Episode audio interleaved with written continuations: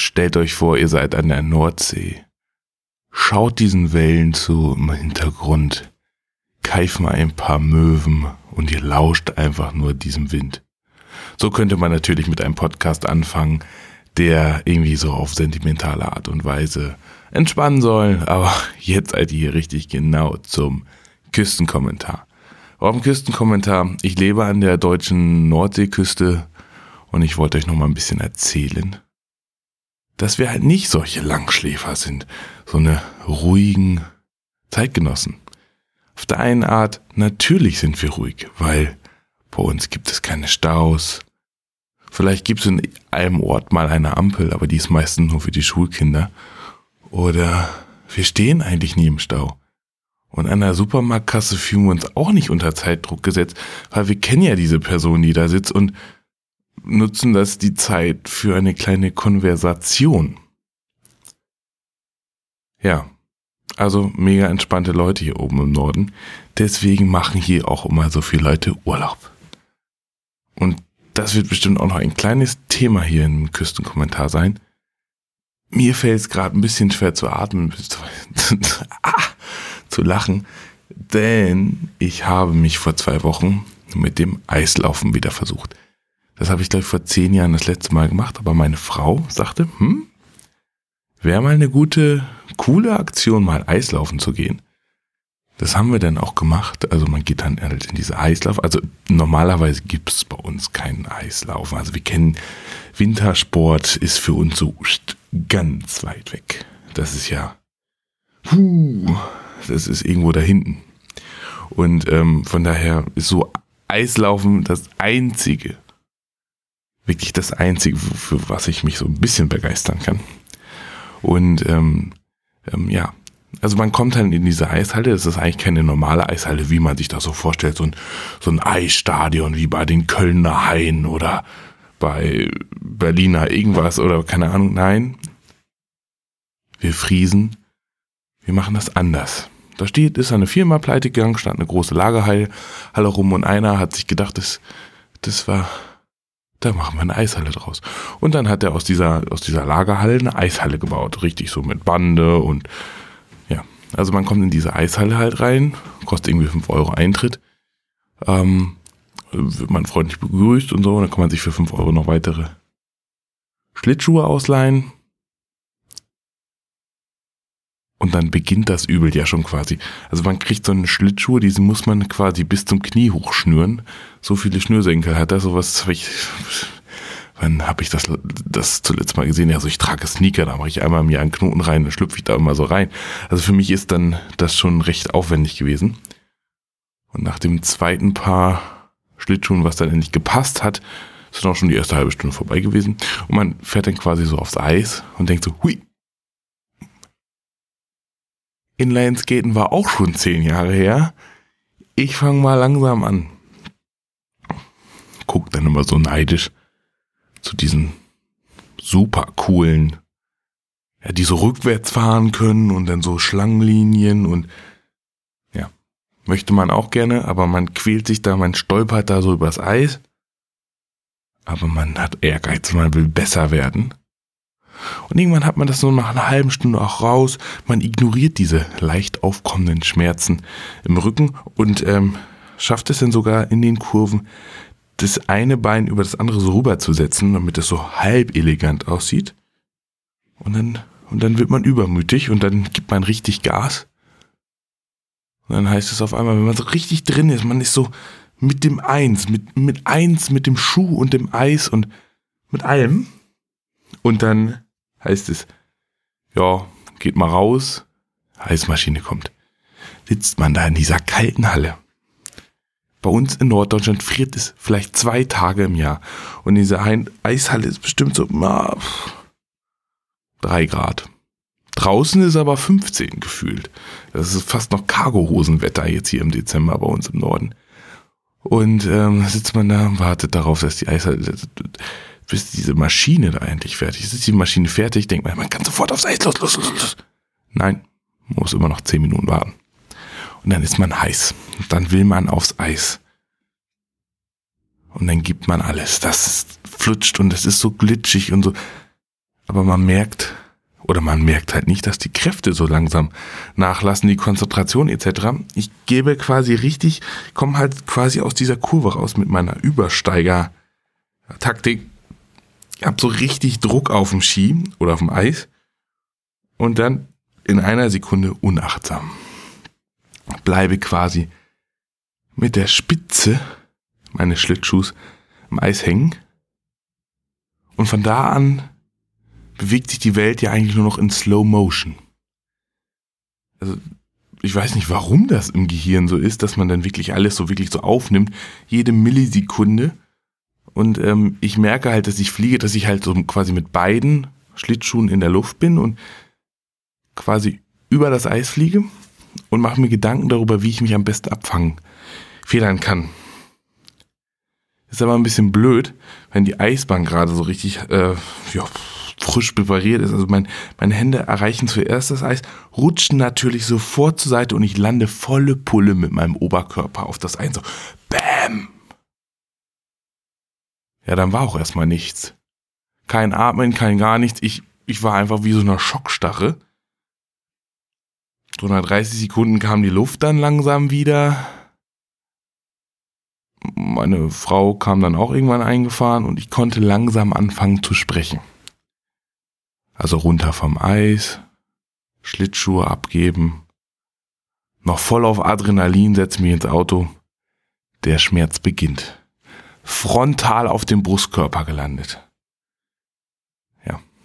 Im Endeffekt war ich danach in der Notfallaufnahme und da wurden mir wunderschöne sechs geprellte Rippen diagnostiziert. Drei auf der linken Seite, drei auf der rechten Seite. Ihr könnt euch vorstellen ungefähr wie das Schlafprozedere, also wenn man versucht zu schlafen, also das geht natürlich nur mit Schmerzmitteln, aber man sich von der einen Seite auf die andere drehen will, muss man sozusagen über den Vierfüßlerstand sich, ach, das ist, ja, aber ich schweife ab, deswegen ist ein bisschen meine, ich kann nicht so gut lachen, ich muss die ganze Zeit atmen und das ist alles blöd. Aber jetzt ist auch genug mit der ganzen Selbstbeweihräucherung denn ich mache einen Podcast. Und diesen Podcast habe ich mir eigentlich schon vorgenommen, im Anfang diesen Jahres, quasi nach Silvester ähm, 2016, diesen Podcast aufzunehmen. Hat ein bisschen gedauert, denn heute ist der 30. Dezember 2017. Also ich habe quasi ein Jahr mit mir gekämpft, diesen Podcast zu machen. Ich habe mir erst ein kleines Studio gebaut und so weiter, ein Logo entworfen, ähm, aber das ist alles nicht so ganz einfach, mit so einem kleinen Kind da so ein bisschen Zeit zu finden. Aber jetzt habe ich Zeit, denn ich habe meinen Sohn gerade ins Bett gebracht. Und das ist manchmal nämlich ganz schön schwierig. Und ich, ähm, ja, wie soll ich sagen, bin manchmal ein bisschen genervt oder so. Also jedenfalls versuche ich gerade noch das perfektionierte Rausschleichen aus dem Zimmer zu üben. Da habe ich letzte Woche mit meinem Arbeitskollegen drüber gesprochen. Der hat schon zwei Kinder, die sind noch ein bisschen älter als meiner. Und ähm, der hat mir ein paar Tipps gegeben. Und zwar hat er sich was von den Indianern abgeguckt, nämlich nur noch durch den Mund zu atmen, wenn er rausgeht, weil durch die Nase das wohl ab und zu mal Pfeiftöne erzeugen würde, so dass das Kind aufwachen würde. Und ganz, ganz wichtig ist, beim Laufen aus dem Raum die Hände auf die Oberschenkel legen, so dass die Hose keine Geräusche machen kann. Finde ich sehr, sehr spannend. Habe ich heute ausprobiert, hat nicht funktioniert. Dann ähm, schleicht man sich aus dem Zimmer und dann kommt nochmal so aus der Ecke so, Papa? Wo willst du hin? Und dann versucht man immer mit Ausreden zu, ja, äh, das irgendwie zu kompensieren, so, ich musste eben mal schnell auf Toilette oder so. Naja, sei es drum, hier der erste Podcast der Küstenkommentar. Und ähm, ich weiß auch nicht, wo das irgendwie, wo das so landen wird mit dem Küstenkommentar. Das ist alles noch eine kleine Herausforderung für mich. Wir hören bestimmt noch viele tolle Themen haben, die wir da besprechen können. Zum einen wäre das vielleicht meine, ja, mein, mein Hang zum Fahrradfahren. Ich bin noch ein bisschen glücklich, denn die erste Fahrradtour für 2018 ist bereits geplant. Ähm, wir haben mit einem Kumpel zusammen nach Puttgarden fahren mit dem Auto. Das ist nicht so weit von hier, das ist aber auf der falschen Seite der Küste, also quasi die Ostsee und nicht die Nordsee. Also da, wo das Wasser immer da ist. Und dann werden wir da mit der Fähre und den Fahrrädern rüberfahren nach Dänemark, dann mit dem Rad Richtung Kopenhagen auf dem Weg zu fahren, äh, machen und dann äh, eventuell dann nochmal nach Schweden rüberzufahren. Da ein bisschen rum zu cruisen und dann wieder zurückzufahren. Mit meinem Kumpel machen wir das nämlich mal so, wir nehmen nämlich ein Zelt mit. Also richtig Hardcore Fahrradtourfahrer. Äh, also nicht äh, so, das Gepäck wird irgendwie mitgeschlurrt von irgendjemand anders. Wir bleiben alle im Hotel liegen bis neun Uhr, frühstücken dann gemeinsam und fahren 40 Kilometer Rad. Um dann äh, am nächsten Tag, ja, wieder ausgeschlafen weiterzufahren. Nein, bei uns ist das ein bisschen anders. Wir schlafen auch meistens ja nicht auf Campingplätzen, sondern einfach da, wo, wo wir sind. Das heißt, wenn wir irgendwann keinen Bock mehr Fahrrad zu fahren, suchen wir uns ein schattiges Plätzchen, irgendwie ein bisschen geschützt von, von Bäumen oder Sträuchern, wo wir dann ja, unser Zelt aufbauen können und dann da eine Nacht schlafen können und am nächsten Tag dann weiterzufahren. Natürlich besuchen wir dann auch ab und zu mal ein Schwimmbad, um dann duschen zu gehen. Das ist gar keine Frage. Vor allen Dingen, wenn man in größere Städte kommt. Man fühlt sich sowieso, äh, wenn man dann in größere Städten kommt, in größere Städte kommt, sowieso so ein bisschen wie so ein, hm, ja, so ein Fremdling. Weil wenn man da mit seinen Fahrradklamotten reinkommt, total durchgeschwitzt und so. Und dann seine zerknüllten Sachen, seine frischen zerkühlten Sachen dann aus den Fahrradtaschen und dann irgendwie durch die Stadt. Irgendwie ist man nie schick. Die anderen Leute sind immer schicker. Man kann, wo, wo soll man auch auf Radtour irgendwie ein frisch gebügeltes Hemd herkriegen oder so? Das geht einfach nicht. Also von daher, ich freue mich auf die Tour nächstes Jahr. Und was auch noch interessant ist für nächstes Jahr, ist nämlich die Büppelmania 2018. Jetzt fragt ihr euch bestimmt, was das ist. Das ist nämlich ein Turnier für Fahrradfahrer. Und ähm, die Leute fahren nicht einfach so Fahrrad, das Ganze findet in einer Halle statt, sondern die Fahrradfahrer haben noch einen Schläger in der Hand und ähm, es wird im Team 3 gegen 3 gespielt. Das Ganze nennt man dann sozusagen Bike Polo, das heißt wir spielen Polo auf Fahrrädern und ähm, das mache ich jetzt seit zwei, drei Jahren. Das ist fast vier Jahre, Wahnsinn. Und jedes Jahr veranstalten wir ein internationales Turnier und da kommen halt immer sehr viele Mannschaften aus ganz Europa. Wir hatten schon zum Beispiel Mannschaften aus Lettland dabei oder aus England, Belgien, Schweiz, Österreich, Tschechien, Polen etc., Frankreich, Italien etc. Also die Mannschaften kommen aus ganz Europa zu uns nach Friesland. Also wir sind der kleinste Bike-Polo-Verein, ich glaube auf der ganzen Welt sozusagen. Wir sind auch nur sechs, sechs, sechs Leute, die das hier machen. Die anderen nächstgrößeren Städte um uns herum, gegen die wir mal ab und zu spielen können, ist halt Hamburg, Hannover, Berlin, Münster. Ja, und ähm, das ist ein krankes Hobby von mir. Da werdet ihr bestimmt das ein oder andere noch darüber hören. Nächstes Jahr im März Büppelmania. Ich freue mich drauf. So, das soll es auch erstmal gewesen sein für den ersten Küstenkommentar. Ähm, ich habe aber noch ein kleines Schmankerl für euch. Und zwar habe ich mal ein Hörspiel aufgenommen. Und das Hörspiel heißt Die Gegenwart des Wahns. Und es ist schon, oh Gott, ist das schon zehn, elf Jahre her, wo ich das aufgenommen habe. Und da habe ich noch in der WG in Oldenburg gewohnt. Und alles, was in diesem Hörspiel passiert, werden, also die Leute, ähm, mit denen ich zusammen gewohnt habe, da wird sich der eine oder andere bestimmt wieder entdecken, die Namen, und das ist alles natürlich fiktiv und die Story auch. Aber so die Charaktere, die damit spielen, die gibt es wirklich. Also jetzt viel Spaß mit der Gegenwart des Wahns oder besser gesagt die Gegenwart des Wahns. Bitteschön. Die Gegenwart des Wahns von Andreas Meyer. Die WG-Küche sieht mal wieder richtig gut aus. Auch heute stelle ich mir die Frage, warum gibt es keine Warnschilderpflicht innerhalb des Haushaltes? Vor diesem Raum müsste das Schild Achtung nur mit festem Schuhwerk betreten stehen. Der verschüttete Alkohol von der gestrigen Party bildet eine wunderbar klebende Schicht, welches der Nährboden für die zerbrochenen Bierflaschen ist. deren Spitzen aufrecht Richtung Zimmerdecke ragen.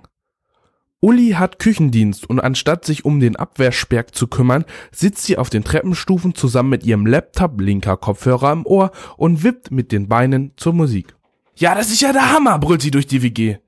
Was ist denn der Hammer? Entgegnet ihr Tim, der sich gerade auf dem Weg in die Küche befindet, um sich ein Konterbier aus dem Kühlschrank zu holen. Die Baddies spielen im Vera. Tim öffnet sein Bier und gießt es sich in ein Glas, verfeinert es mit einer Kopfschmerz- und Vitamintablette und zieht es sich ohne abzusetzen in seinen Körper hinein. Mann, war das gestern eine geile Party. Wahnsinn, wie viele Leute noch gekommen sind. Sag mal, hörst du mir nicht zu? In deinem Satz, den du mir gerade zu mitteilen versuchst, sind mindestens zwei Wörter, die ich nicht verstehe. Und ich will sie jetzt auch nicht verstehen. Ich bin noch nicht ganz aufnahmefähig. In diesem Moment geht die Haustür auf und Insa betritt die Wohnung. Sie zieht ihren Rollkoffer hinter sich her, mit dem ist es aber einfach unmöglich, die Wohnung zu durchqueren. In ihrem Gesichtsausdruck ist ein Wechselbad der Gefühle zu entnehmen. Angewidertheit und Aggression wechseln sekündlich hin und her. Ihr Blick wandert langsam durch die Bude und in Sekunden von Bruchteilen erstellt sie innerlich einen Bericht zur Lage. Zwei zerbrochene Küchenstühle, eine mit Edding vollgekritzelte Wand, aus dem Gefrierschrank läuft das Tauwasser, denn die Tür ist nicht mehr vorhanden. Und wie gesagt schon, der angesprochene Fußboden. Wie sieht das denn hier aus? Wie ist es innerhalb eines Tages möglich, die komplette Wohnung so zu verwüsten? Sie ist den Tränen nahe, denn sie ist die Mutter der WG. Die größtenteils von ihr eingerichtete Wohnung, in der sie sehr viel Zeit und Herzblut hineingesteckt hat, liegt in Trümmern vor ihr. Könnt ihr mir das mal bitte erklären? Tim ergreift das Wort und versucht stotternd, ihr die Umstände zu erklären. Ja, das war so. Nico saß gestern mit seinen Kifferfreunden in einer netten Runde und haben Bremen 4 Schild gehört. Der Moderator hat die partywilligste WG ausgerufen. Passt zwar, zwar nicht so ganz zusammen, so chillt und, und partywilligste WG. Naja, egal. Aber du weißt ja, wie die vom Radio so sind. Nico konnte nicht widerstehen und laberte dem Moderator zu. Er erklärte ihm, dass unsere WG die beste, schönste und lustigste der ganzen Stadt ist. Eine Stunde später standen dann die von Bremen 4 im Kleintransporter vor der Tür mit Anlage, Bier, Licht und so. Dauerte dann auch nicht lange und das ganze Zeug war aufgebaut und die Bude war voll mit irgendwelchen Leuten. Als ich dann später davon hörte, bin ich sofort hin. War aber richtig geil. Jetzt kennt uns die ganze Stadt. Das ist mir scheißegal. Und wer macht den Saustall wieder sauber? Ja, Nico sitzt gerade am Telefon und klärt das mit dem Sender. Er versucht das irgendwie mit seiner Psychoscheiße zu begründen. Irgendwas mit Unzurechnungsfähigkeit will er da rausschlagen. Hoffen wir, dass es klappt. Ein noch sehr angetrunkener Mann betritt den Raum und grüßt mit einem Moin und Tschüss die Anwesenden und verlässt die WG. Dieses Bild verwundert die WG nun wirklich nicht mehr. In den letzten Wochen ist es immer wieder vorgekommen, wildfremde Menschen in der WG begrüßen zu dürfen. Seitdem Frauke in diesem komischen Bekleidungsladen arbeitet, hat sie sich wirklich zu einem anderen Menschen entwickelt. Sie legt nun auf sich und ihr Äußeres viel mehr Wert. Nacht für Nacht treibt sie sich in der Oldenburger Innenstadt herum, auf der Suche nach hübschen, gut aussehenden Männern.